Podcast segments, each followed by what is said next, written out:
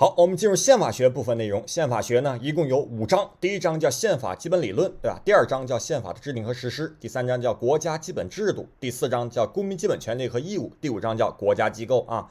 咱们先看第一章宪法基本理论。基本理论呢，一共包括四对儿八个关键词。那第一对儿叫宪法概念和宪法特征啊。第二对儿叫做宪法分类和宪法历史。第三对儿叫宪法原则和宪法规范。第四对儿叫宪法结构和宪法渊源啊。好，咱们先看第一个考点，宪法结构。宪法结构咱们叫两大块四小块。第一大块叫序言，一共多少个自然段？十三个自然段。第二大块叫正文，一共一百四十三条。第二大块又分成四小块。第一小块的总纲，包括第一条到第三十二条啊，规定的是国家的基本政治制度、基本经济制度、基本文化制度、基本社会制度、国体、政体、国家结构形式等等。第二小块叫公民基本权利和义务，从第三十三条到第五十六条。第三小块叫国家机构，从第五十七条到第一百四十条。第四小块叫国旗、国歌、国徽、首都，又称国家标志，从幺四幺条到幺四三条啊。有的国家还有第三大块叫宪法负责，我们国家是没有的啊。第二考点叫宪法渊源，宪法渊源第一个宪法典和修正案，这两个谁效率高啊？一边大，修正案是宪法典的组成部分。第二大块呢叫宪法性法律，在我们国家包括像选举法、代表法、立法法、全国人大组织法、地方人大政府、地方政府组织法等等等等啊。那我如果说宪法性法律就是为了更好实施宪法典而制定的，这个说法正确吗？因人而异。如果说我们国家就是正确的，如果说英国这个国家就是错误的，因为他们连宪法典都没有，何谈更好的实施宪法典而制定宪法性法律呢？第三个叫宪法惯例，那任何国家都有，它指的是宪法条文中没有规定，但具体生活都这么干。第四个叫宪法解释，在我们国家只有全国人大常委会进行解释，但值得一提的是，我们国家宪法只规定了全人常进行宪法解释的体制问题，但是具体的机制程序问题没有规定啊。为什么只找全人常没找全人大呢？记住下面一句顺口溜，叫批准备案解释辞职，不找人大找人常。下一个叫国际条约。国际条约呢分成两种，一种叫签署，一种叫批准。经济社会文化权利公约，一九九七年签署，二零零一年批准。签署的是外交部，批准是全长，叫经济九七零一批啊。还有一个公民权利和政治权利公约，一九九八年签署，到现在也没批准。还有一个是今年新增的啊，今年四月份还批准了一个叫做反对强迫劳动公约啊。那最后一个，有的国家有宪法判例，我们国家是没有的。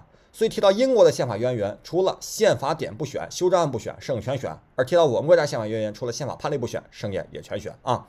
好，下面第三个考点，宪法的形式特征。那先看概念，宪法是确立公民保障权利和国家机构权限的根本法。三个关键词：保障公民权利、国家机构权限、根本法。提到“根本”这个词，不能随便乱用，需要在三四个地方进行使用。第一个，我国的根本法是宪法；第二，我国根本制度是社会主义制度；第三，根本政治制度是人民代表大会；最后一个根本保障叫党的领导啊。那形式特征呢？那，就是指宪法跟法律有什么不一样？一共有三点不一样，叫更高、更慢、更强。先看更高，叫宪法效力的最高性，包括对法最高性和对人最高性。对法最高性具体包括一切法律制定都必须以宪法为基础，宪法是母法，一切法律是子法。那后半还包括啊，一切法律都不能违背宪法。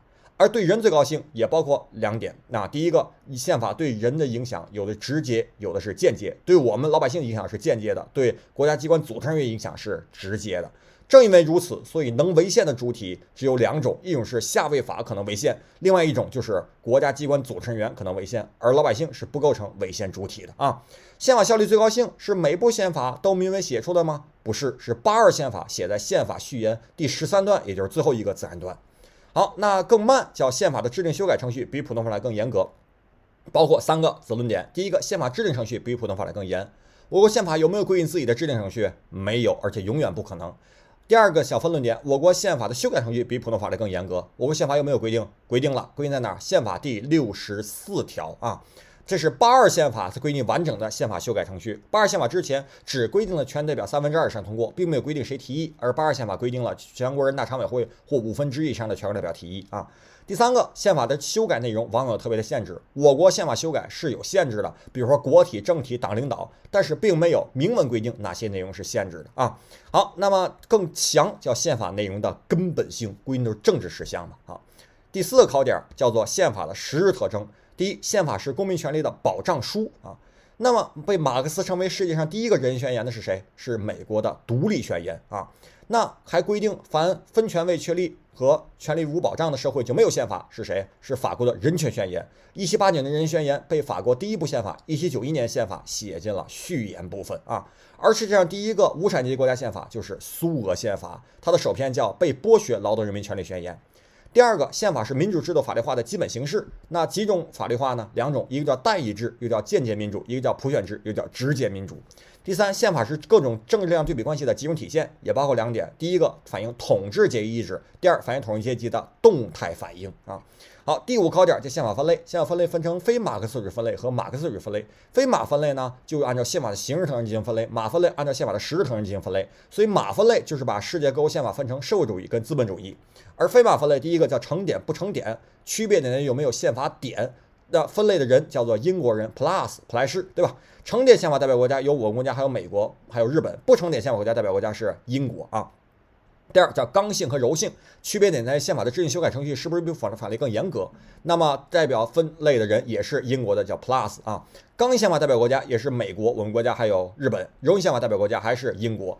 那么这个成点和不成点，那么柔性、刚性二者之间是能不能画等号呢？不能画等号，是约等于号。成点宪法国家一般来说往往都是刚性宪法，但不能说绝对都是，反之亦然啊。那么有的国家即使成点的也是柔性的，原来大纲写的是哥伦比亚、智利、秘鲁和新西兰，现在改成叫一八四八意大利宪法啊。那第三种分类叫钦定、民定和协定，区别点在于制定主体不同。钦定就是皇帝定的，民定老百姓定的，协定皇帝老百姓一块定的。钦定宪法代表叫明清威王，明叫明治宪法，清叫钦定宪法大纲，威王叫挪威王国宪法。协定宪法代表叫三八字典，三八一八三零法国宪法，自自由大宪章，点瑞典王国宪法，对吧？所以我国宪法按照各种分类，那形式特征分类叫成纲民，实质特征分类叫社啊。好，下一个。考点宪法历史，宪法历史包括四方面：第一方面，近代宪法的产生；第二方面，近代宪法代表；第三方面，现代宪法代表；第四方面，当代宪法的发展趋势。啊，近代宪法产生都与资产阶级资本主义有关。为什么？有句话叫“近代古代的宪法是法律，近代的宪法才是宪法”。真正根本法、母法含义的宪法是近代资产阶级革命产生的啊。所以经济上是资本主义发展，政治上是资产阶级民主制度，思想上是资产阶级启蒙思想。好，那近代宪法三节叫英美法，英国宪法那每个都按三个角度进行分析，叫历史评价、主呃核心思想和主要内容。那英国宪法历史评价叫宪法之母，原来叫第一个宪政国家，现在叫宪法之母。呃，英国宪法的这个核心思想叫议会至上，而英国宪法的主要内容是不成文宪法，有一串宪法性法律啊，叫做这个叫做哎这个自愿保全王哥会参同人。自愿保全王阁会谈同仁，自叫自由大宪章，愿叫权利请愿书，保叫人身保护法，权叫权利法案，王叫王位继承法，歌叫改革法，会叫国会法，参叫国民参政法，同欧洲共同体法案，人叫人权法案啊，人权法案这上没写，加补上去。那欧洲共同体法案这今年加了一句叫现在已经废除，因为英国已经脱欧啊。好，美国宪法历史评价叫第一个成典宪法国家，世界上第一个宪法典，核心思想叫分权制衡，三权分立。主要内容，宪法正文有没有规定基本权利义务？没有写明，而规定四大原则。第一个叫人民主权与有限政府，所以一个权利没说给人民还给政府的时候，默认给谁？默认给人民。第二个叫权力分立、职业平衡。第三个叫联邦与州分权，如果一个权利没说给州还是给联邦时，默认给谁？默认给州。第四个叫对军队文职控制啊。那它具体基本权利写在哪儿？写在修正的第一条的第十条，合成叫权利法案，是吧？好，那下一个法国宪法，它没有赶上世界第一个，赶上了欧洲第一个成典宪法，所以这是历史评价。它的核心思想叫保障人权，主要内容有四个宪法国宪法具有可考性。第一个要问第一部法国宪法选谁？选一七九一年法国宪法。第二要问协定宪法代表，选一八三零年的法国宪法。第三个要问第四共和国那个保障议会权利的法国宪法，叫做一九四六年规定宪法委员会。第四个那第五共和国叫专章规定宪法委员会的，叫一九五八法国宪法，叫四六保障，五八专章啊。而现代宪法双雄，一个一九一八的苏俄，一个一九一九的魏玛啊。当代宪法发展趋势叫保卫全国。保人权保障越来越强，为违宪审查普遍设立，权政府权力扩大，国国际化趋势增强。那么政府权力扩大只能形容其他国家，不能形容我们国家啊。好，那第七个考点叫宪法原则。一共四大原则啊，原因叫做人民主权，目的叫基本人权，两个手段，一个叫法治，一个叫权力制衡啊。先看人民主权，主权又叫主权在民，解决的是权力来源和国家合法性问题。什么叫主权？八个字儿：国内最高，国际平等啊。那么主权的提出有三个这个阶段，第一个阶段，法国伯丹共和流书提出的叫君主主权；第二，英国资产阶级革命提出叫议会主权；第三，美国叫无代表不纳税提出叫人民主权。所以法式的君主主权一点零版本，英式的议会主权二点零版本，美式的人民主权三点零版本啊。好，第二原则叫基本人权原则。什么叫基本人权？人权就是人之为人享有的权利啊。那么人权呢，分成三代人权理论。第一代人权理论呢？哎，主要是呃英美法提出的，叫一些自由权、政治权利，还有财产权。那么第二代人权呢，主要是苏俄魏玛提出的，叫做经济社会文化权利，是吧？受教育权呢，哎，劳动权、休息权。第三代人权是二战之后的，叫国际人权，比如说呃这个民族自决权，再比如说环境权啊。那么人权呢，分为啊西方的卢梭和我们国家的马克思。卢梭认为什么呢？叫天赋人权理论，而我们马克思主义认为不是了，人权具有历史性。那大家都学过，人权除了具有历史性之外，还有哪个具有历史性呢？还有国家具有历史性，法律具有历史性，平等具有历史性，人权具有历史性啊。好，第三个原则叫法治原则。法治原则就是行政机关、立法机关、司法机关都必须按照各自的游戏规则办事儿。那么包括三个小论点：宪法优位、法律保留和独立刑事审判权。宪法优位进入一个不等式，叫宪法大于法律大于行政法规；而法律保留写在立法法的第八条和立法法第九条，就是这类重要的事项、专属事项，只能由全人大、全人常制定法律来实现。偶尔，那行政法行政机关只有经过授权才能制定此类事项，未经授权不能制定。那第三个独立行使审判权就是宪法第一百三十一条的规定，那法官独立行使审判权，不受行政机关、社会团体和个人的干涉啊。好，那第四个原则叫权力制约与监督原则。啊，一定注意，西方跟我们国家又不一样，西方呢叫分权制衡，我们国家只能叫权力制约，不能带分这个字儿。第二，西方的权分权制衡啊，只包括国家机关制约国家机关，不包括公民制约国家机关。而我们国家既包括国家机关制约国家机关，也包括公民监督国家机关啊。那么这个也经历了第一，洛克提出叫两权分立，提出叫立法权和行政权，行政权具体分成啊，嗯，这个嗯，国内行政权和对外联盟权。而第二，孟德斯鸠提出叫三权分立，除了立法和行政之外，加了一个司法权啊。好，第八考点就宪法规范，宪法规范先看它跟宪法关系之间的关系。这二者是这个统一的，宪法规范就是调整宪法关系的法律规范，而宪法关系就是受宪法规范调整的社会关系。宪法关系什么特点呀？第一个特点就是内容非常广泛，第二就是它必有一方是国家，如果两方都不是国家，一定不是宪法关系。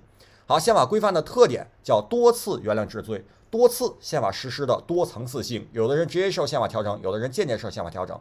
那怎么把间接的宪宪法实施变成直接呢？通过两种方式，一个叫通过立法具体化，一个叫通过宪法解释。多次原谅治罪的原叫宪法立法的原则性，现多次原谅治罪的治叫宪法内容的政治性，这是和普通法律比起来最主要的特点。呃，多次原谅治罪的罪叫宪法效力的最高性啊。好，那宪法规范类型叫奥组委有权指示，奥没有含义，组叫组织权限规范，那委叫宪法委托规范，主要指示国家机关的职权。那这个有权叫权利义务规范，指示叫宪法指示规范，主要指的是一些基本国策。